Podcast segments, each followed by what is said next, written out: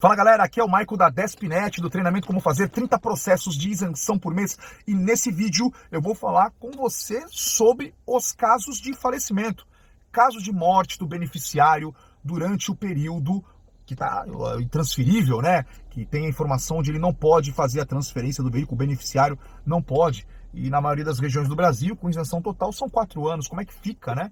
Mas antes de qualquer coisa, se você é novo no canal, aproveite, clica aqui embaixo em inscrever-se, clica no sininho para ativar as notificações e ficar por dentro de tudo que a Despinet posta.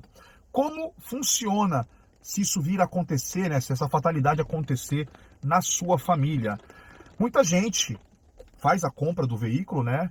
Para o veículo ser o veículo da casa, da família.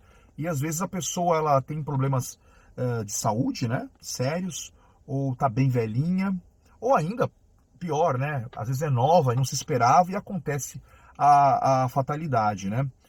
É, e aí, no caso dessa pessoa ser casada, né? Como é que seria, né? A transferência seria automaticamente para o cônjuge? É diferente dos casos onde é um parente, onde precisa ter uma autorização e tudo mais. Gente, no caso de cônjuge, no caso de cônjuge, o cônjuge vai ser beneficiado diretamente pelo inventário, tá? Ou alguma, algum documento de, de, de desejo, né? De intenção, uh, a vontade né, da pessoa que é registrado em cartório. Esse é o caminho que tem que ser feito é, antes do ocorrido, né? Uma vez que aconteceu ali, aí no caso vai ter que precisar de um advogado para poder conseguir a questão do inventário e tudo mais. E aí sim, através de um alvará judicial, um alvará judicial depois de fechado ali o inventário, para ser realizada a transferência para o cônjuge. Infelizmente, não acontece nada de transferência automática, o cônjuge não tem autorização para assinar nada, tá bom? Nada.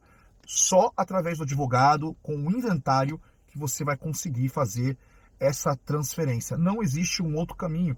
E aí, feito isso, feito isso, aí tem a, a, ainda a solicitação, pagamento do débito, no caso do IPVA, ou perdão, do IPI, IPVA não, gente, IPI tem que pagar. E PVA também tem que pagar, o proporcional que falta, tá bom? Porque quando a pessoa falece, ela é uh, automaticamente o, o, Detran e a Secretaria da Fazenda são avisados disso. Muita gente é, fala, pô, Michael, estão começando a me cobrar, devo pagar, porque houve falecimento há dois meses, três meses. Eles sabem disso, eles são avisados e eles passam a pagar.